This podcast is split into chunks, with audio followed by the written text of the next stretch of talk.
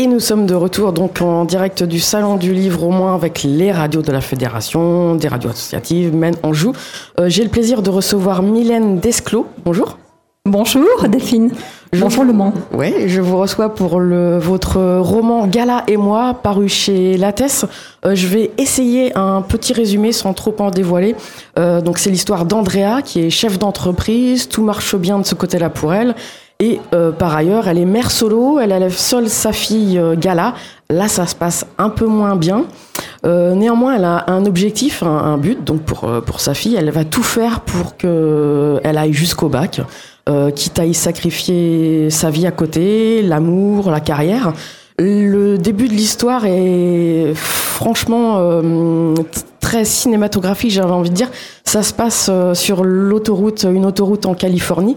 Elle y emmène sa fille donc pour euh, des vacances, les premières qu'elle passe ensemble depuis que Gala, donc sa fille, a choisi de partir en pension. Et puis là, euh, il va arriver un événement qui est un peu perturbant tout de même. Pourriez-vous nous le raconter? Alors, c'est parti d'une situation qui était complètement vraie Mhm. et que j'ai vécue. Euh, simplement, après, une fois, euh, quand je suis rentrée en écriture, euh, j'ai complètement romancé cette situation sur l'idée de et si ça s'était passé autrement? Donc, l'histoire est la suivante. Une, euh, une mère célibataire, donc Andrea, amène sa fille euh, en Californie pour des vacances qui sont supposées un peu euh, améliorer leur relation. Elles sont toutes les deux dans une voiture et elles roulent sur cette autoroute américaine qui est la California One. C'est sublime, l'océan est d'un côté, de l'autre côté c'est magnifique. Elles sont toutes les deux. Et à partir de ce moment-là, le ton va monter euh, tout à fait euh, insidieusement. Euh, la fille est très intelligente et c'est exactement piqué là où ça fait mal. Et le ton va monter tout doucement à tel point que la mère, à un moment, excédée, qui n'en peut plus, va mettre le clignot, se garer sur le bas-côté, va ouvrir la portière et va dire à sa fille dégage. Et c'est vraiment un, un truc absolument euh, absurde de faire ça, évidemment. Sauf que la fille va descendre et la mère va faire un truc complètement fou, c'est qu'elle va redémarrer et se retrouver coincée sur cette autoroute avec impossibilité de faire demi-tour, en tout cas dans les médias. Elle se rend compte, elle se rend compte qu'elle vient d'abandonner sa fille sur une autoroute. Nous sommes en Californie, elle n'a pas 15 ans. Voilà. Donc ça, c'est le début. Alors, l'événement, euh, en réalité, ça s'est pas passé comme ça, évidemment. Mais le, le côté de et si la mère ne pouvait pas faire demi-tour parce que tout d'un coup, elle voit apparaître un panneau sur lequel il y a écrit euh, euh, Next Exit 12 Miles. à ce moment-là, il y a, il y a un côté euh, thriller. Mais heureusement, le, le ton quand même euh, humoristique renverse le, cette situation qui pourrait être Oui. dramatique. Il y a beaucoup d'humour. Ah, mais est-ce que quelque part, c'est pas en tant que. Parce que vous dites que ça part un peu d'affaires réelles. euh, en tant que mère, est-ce que c'est pas une façon d'exorciser quelque chose que vous aviez quand même pensé? Vous voulez dire euh, euh, que Ben, vous expiez le fait de euh, y avoir pensé. euh, de, de- est-ce la- que- de laisser ma fille Ouais, voilà. sur le toit. Bah, C'est-à-dire que dans la, dans la réalité, j'ai quand même initié un redémarrage. Ouais. Dans la vraie vie, au bout de 100 mètres, j'ai pilé je me suis dit, mais attends, qu'est-ce que tu es en train de faire? De- Ça va pas, non? Elle a 14 ans. Donc dans la vraie vie, je me suis arrêtée, j'ai récupéré ma fille tout de suite, c'est bon, on a rigolé. Et, mais euh, voilà, et c'est drôle parce que quand, quand je raconte cette histoire, qui est une première scène très cinématographique, assez, assez dialoguée, euh, je l'ai que j'ai vue en, en, en film, donc j'espère qu'un un producteur sera sensible à cette Ouais. scène. Euh, régulièrement et, et très souvent, euh, il y a des, des, des mamans qui me disent c'est drôle, soit on me l'a fait, soit j'ai rêvé de le faire. Oui. Parce que ça traverse toujours, euh, euh, ça, ça peut venir comme ça en tête de, de- quand le ton monte trop fort et qu'il y a une colère qui s'empare de, de vous et qui écrase toute raison. Et ça part justement un peu trop, comme on dit.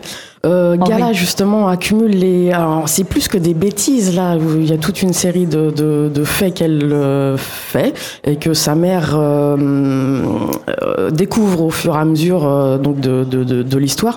C'est marrant parce que ce sont des choses, c'est c'est incroyable en fait, tout ce qu'il y a, mais, mais tous ces bêtises sont crédibles. En fait, ce qui se passe, c'est que Gala, du haut de ses 14-15 ans, est surdouée. Elle est extrêmement intelligente. Le problème, c'est que euh, son intelligence ne la sert pas du tout scolairement. Mm. Ça arrive quand même à, des tas d'adolescentes. Euh, mais euh, elle va mettre toute son intelligence dans une sorte de semi-délinquance amusante. Parce que ces bêtises sont quand même très créatives. Oui. Elle invente des choses qui sont incroyables. Et elle est excessivement désinvolte, comme on dit. Elle n'a peur de rien. Elle est capable, par exemple, il y a une scène euh, à laquelle je pense tout d'un coup, euh, elle dit à sa mère euh, en rentrant de Californie, attends, on va, on va pas encore voyager en, écho. Mmh. Et sa mère dit, mais ça va pas, mais évidemment, qui voyage en business. Et là, elle fait tout un truc, toute une argumentation, et elle termine en business. Voilà. En fait, pour Gala, rien n'est grave, il y a toujours un moyen de tout positiver. Et puis pour, euh, pour Andrea, euh, finalement, au bout de toutes ces bêtises, donc et cette désinvolture, elle arrive quand même à en retirer une certaine fierté donc par rapport à sa fille. Et finalement, elle se dit que bah, ça pourrait aussi être pire. C'est-à-dire que euh, Andrea est, fascinée par sa fille parce que la fille est vive. Et puis, il y a aussi un truc qu'a la fille et, et dont on, qu'on rêve tous d'avoir un peu, c'est la peur, l'absence de peur. Mm.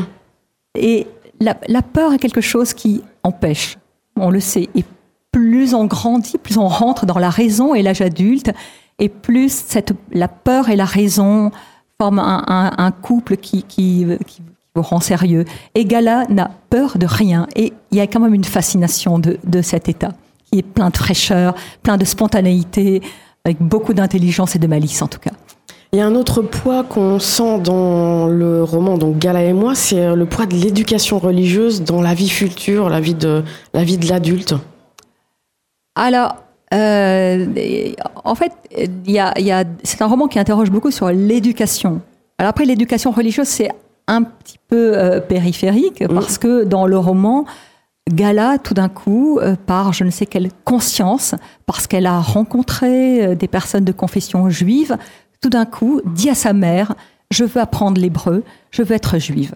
Donc c'est très perturbant parce que euh, sa mère lui dit mais pourquoi? Qu'est-ce que ça veut dire? Tu euh, donc elle va rentrer dans un processus que la mère va respecter.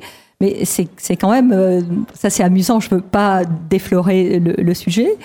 Euh, et par rapport à l'éducation en, en, en, général, euh, ce qui est important, c'est que euh, la, la, mère, finalement, essaie de transmettre à sa fille une éducation qu'elle n'a pas reçue.